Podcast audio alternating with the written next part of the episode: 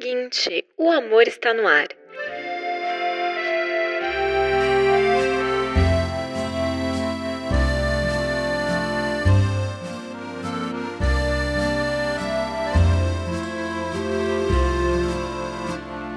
Nos inspiramos na história de Eleanor e Park, protagonistas do livro da Rainbow Rowell, e pedimos para os leitores da seguinte nos contarem suas histórias de amor.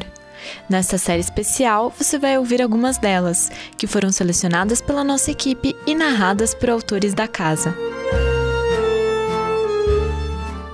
Neste episódio, conheça a história de Bonnie e Jade, narrada por Clara Alves.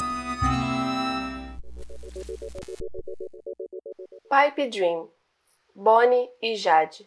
Você valeu minha vida inteira.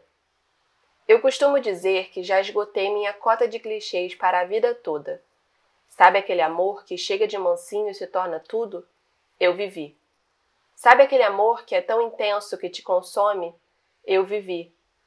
Aquele amor das primeiras vezes, cheio de aventuras e descobertas, aquele amor proibido que ninguém poderia saber, aquele amor de encontros escondidos, mas dos sorrisos mais sinceros, dos apelidos carinhosos e vergonhosos, Aquele amor que começa com eu te odeio e termina com eu te amo? Sim, eu vivi. 2011. O primeiro clichê. Ela me odiava. Ok, estou exagerando um pouco. Acho que ódio é uma palavra muito forte, mas a verdade é que ela não gostava de mim. É engraçado lembrar disso hoje, mas estávamos no primeiro ano do ensino médio técnico e eu estava roubando a atenção da melhor amiga dela. Portanto, ela teve a audácia de ficar sem falar comigo e convencer o resto do grupo a fazer o mesmo. Ah, Tomate, você era tão dramática. Eu fiz 14 anos no meio do ano e ela fingiu que eu nem existia. Eu fui tirar satisfações e ela disse que estava tudo bem. Então, ela teve uma crise e queria largar o curso e eu estava lá. A amizade não começou bem, mas se tornou tudo. SMS para cá, SMS para lá. Estava presente na vida dela 24 horas por dia, sete dias por semana, e ela na minha também. Conquistamos lugares insubstituíveis. 2012. Ela me beijou. E sim, eu acho que demorou umas duas horas, sem exagero, para a coragem bater. Claro que eu tinha noção do que ela queria, mas não apressei, e quando a coragem enfim chegou, o beijo não durou nada e ela errou a minha boca. O selinho foi no canto e com certeza eu disse que aquele não valia e roubei o segundo na hora. Aquele foi o meu primeiro beijo e meu segundo clichê adolescente. Nada mais romântico do que descobrir o amor na primeira experiência. O ambiente do beijo, a casa da avó dela, onde nem área de celular tinha. Sempre me recordarei de quando passamos por um belo caminho, cercado de árvores, para chegar na única lan house do vilarejo, o único lugar com internet, e ficamos tentando achar os Slenderman entre as árvores.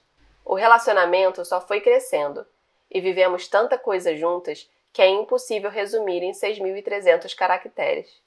Mas como não citar nossos encontros na Subway?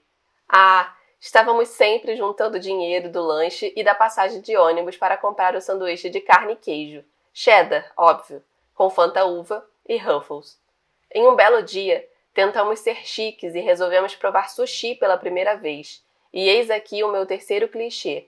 Vivemos muitas primeiras vezes juntas. No restaurante, sentamos ansiosas e plenas.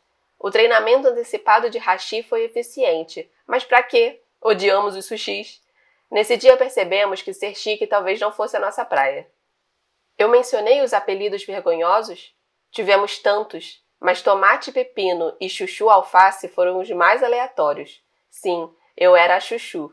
Hoje em dia, trocar cartas é raridade, porém, naquela época, estávamos a todo vapor, com páginas e mais páginas de trocas amorosas. Algumas vezes utilizávamos tecnologias como gravações de áudios em CDs. Eram as nossas depocartas. Mas quer saber meu quarto clichê romântico? Realizamos nosso próprio casamento de mentira Fizemos um termo de casamento perfeitamente floreado no Word, com dois campos de assinatura. E assim, com uma caneta Bic e um beijo cheio de sentimentos, assinamos a nossa união. Ao contrário dos muitos casais apaixonados, nossos gostos não eram assim tão similares. Aqui está o quinto, o clichê dos opostos que se atraem. Sempre fui muito mais fechada e introvertida. Ela sempre distribuiu alegria por onde passava. Meu quarto é uma desordem que só eu entendo. O dela é organizado. Sou muito observadora e desconfiada. Ela sempre acredita na bondade das pessoas. Eu não gosto de melancia. Ela sempre comia os meus pedaços nos lanches da escola. De alguma forma, nos encaixávamos bem. O sexto clichê não é assim tão bonito, porque nem tudo são flores. O amor era oculto, ninguém sabia de nada. A família não entenderia. A igreja que participávamos não entenderia. A sociedade em geral não entenderia. E ela teve pesadelos muito ruins. A ansiedade começou a bater e o medo de estar me condenando eternamente ao inferno ficou mais intenso. E então, tudo acabou. Ela pôs um fim. Em uma tentativa de me deixar livre para ter um relacionamento normal, um que eu poderia mostrar ao mundo, ela tomou a decisão mais difícil que já tinha feito em seus míseros 16 anos: o nosso fim. Eu não sou lésbica, não tenho atração por garotas, nunca tive antes ou depois dela. Ela foi diferente. Não sei o que isso me faz em relação a rótulos, porém, foi inesquecível, maravilhoso e praticamente ninguém sabe. Ouvi dizer que existe o amor da sua vida e o amor para a sua vida. É perfeito quando os dois se combinam, mas nem sempre é possível seguir em frente. Por experiência própria, eu sei. Se esse ditado está correto, é algo a se refletir. Só que tenho certeza de que ela foi o amor da minha vida, e de alguma forma sempre vai ser. Anos e anos se passaram, continuamos muito amigas. Eu já namorei outra vez, ela está namorando com uma garota hoje em dia. Ela realmente se assumiu lésbica para os amigos, porém ainda é segredo para a família. Amamos as novas pessoas que tivemos. No entanto, aquele primeiro sentimento nunca foi embora por completo. Anos se passaram e descobri que algumas coisas nunca mudam. Infelizmente, essa história cheia de clichês não teve o clichê mais comum de todas as narrativas literárias. Aquele final em que, após as tempestades, tudo dá certo e os mocinhos vivem seu felizes para sempre. Assim, vemos que a vida real pode ser um pouco diferente. Atualmente, olho e percebo que, embora não tenha sido o meu fim preferido, eu tive muita sorte. Vivi algo absurdo e intenso ainda com pouca idade. Tive a chance de experimentar sentimentos únicos que só lemos nos livros. Sabe, a parada de ônibus da escola ainda tem as sombras de duas garotas de uniforme verde abraçadas. No dia 14 de abril de 2012, às sete e quatro da noite, eu disse que ela era muito importante para mim. No dia 10 de outubro de 2020, às 10h36 da noite, quando termino de escrever este relato, ela continua sendo muito importante para mim. A amizade é para sempre.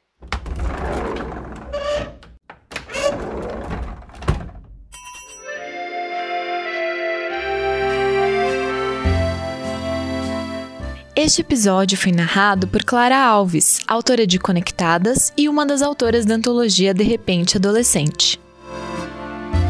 Se você gostou dessa história de amor, também vai gostar de Eleanor Park. Narrada durante o ano letivo de 1986, essa é a história de dois jovens de 16 anos que, mesmo sabendo que o primeiro amor quase nunca é para sempre, têm coragem e esperança suficientes para tentar. Conta pra gente o que você achou deste episódio. Estamos no Twitter como arroba editora seguinte e no Instagram como arroba editora seguinte oficial. Até a próxima!